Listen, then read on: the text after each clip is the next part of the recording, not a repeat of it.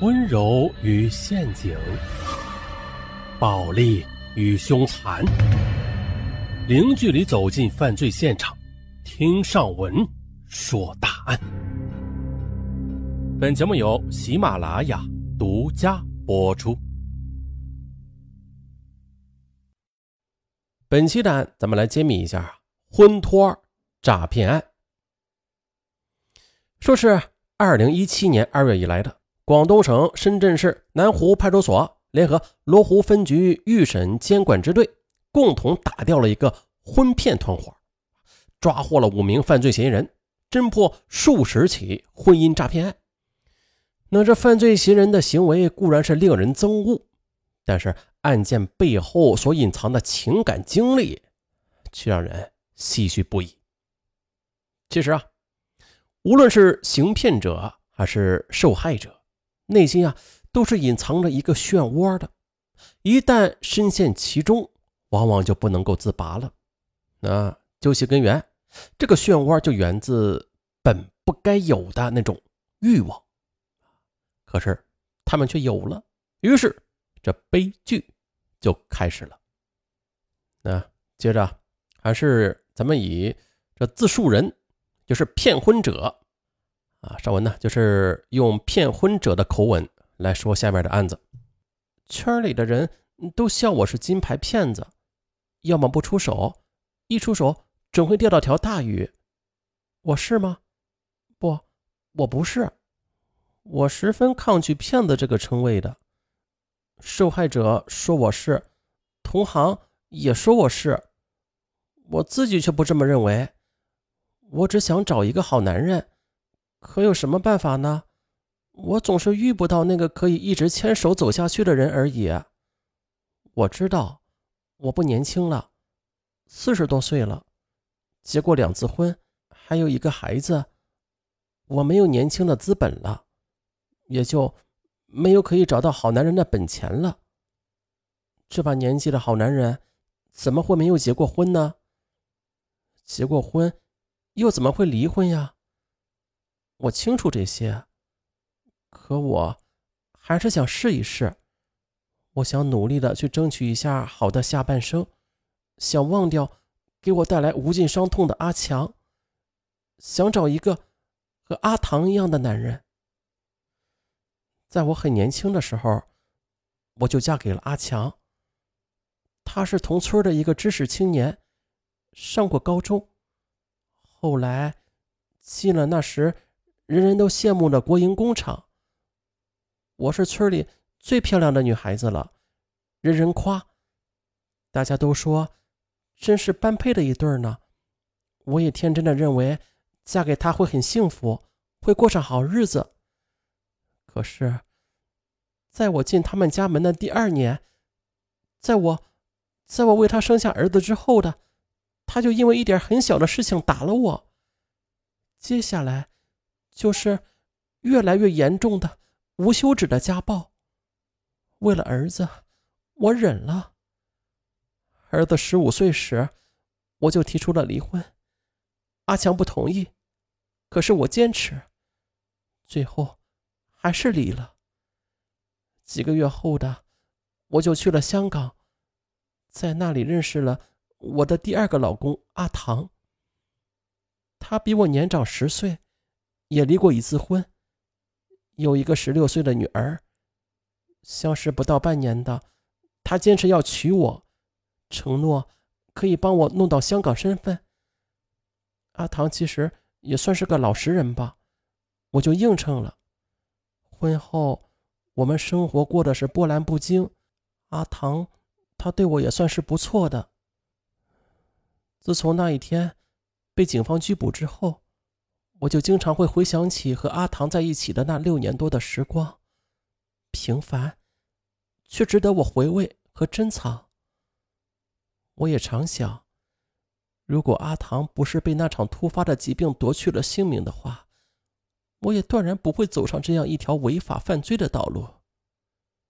这一年多，我究竟见过多少陌生男人，又从他们手里拿到了多少钱呢？说实话，连我自己也记不清了。可是我并不是一个十分缺钱的女人呐。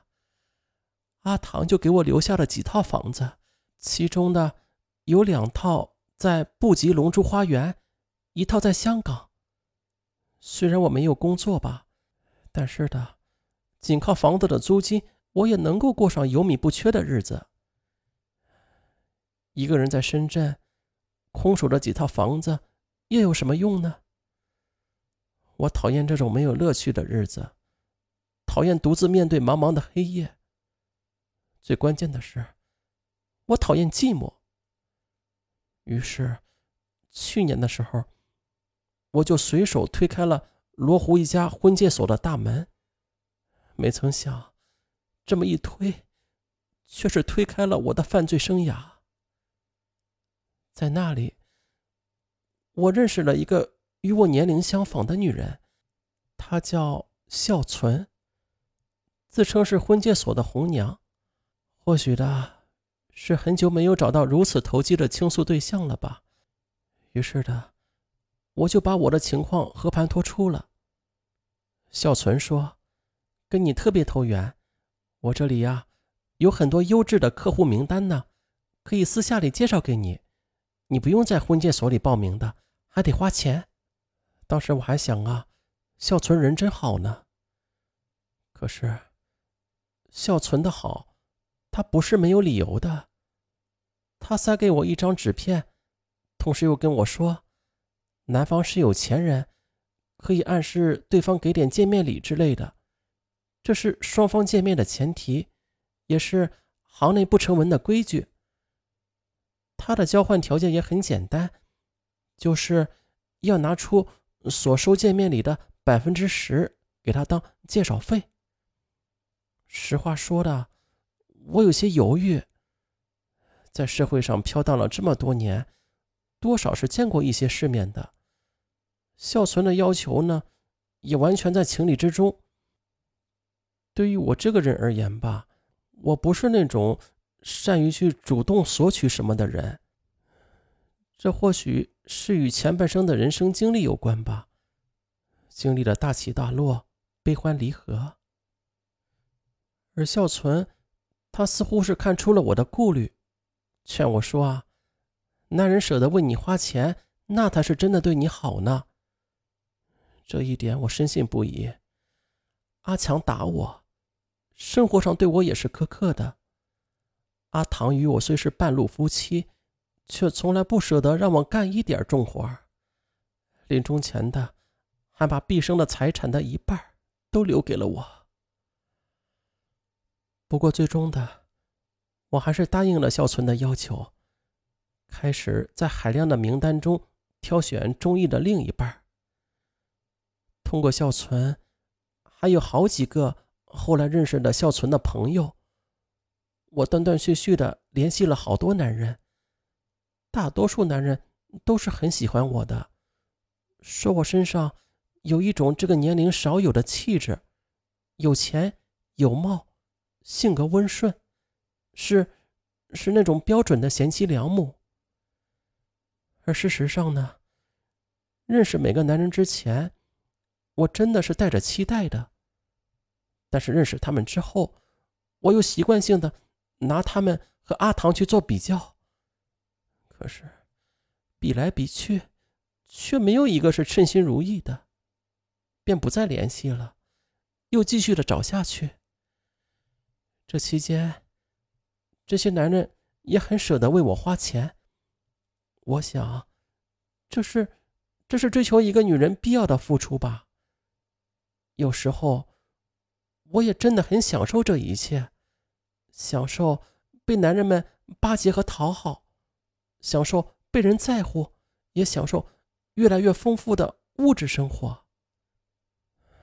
在我的房子里，一直都保存着阿唐去世前的格调，还有放有我俩合影的相框，也是依旧的在最显眼的位置。衣柜里有他最常穿的衣服，就连他喝水的杯子，我都摆到客厅的茶几上。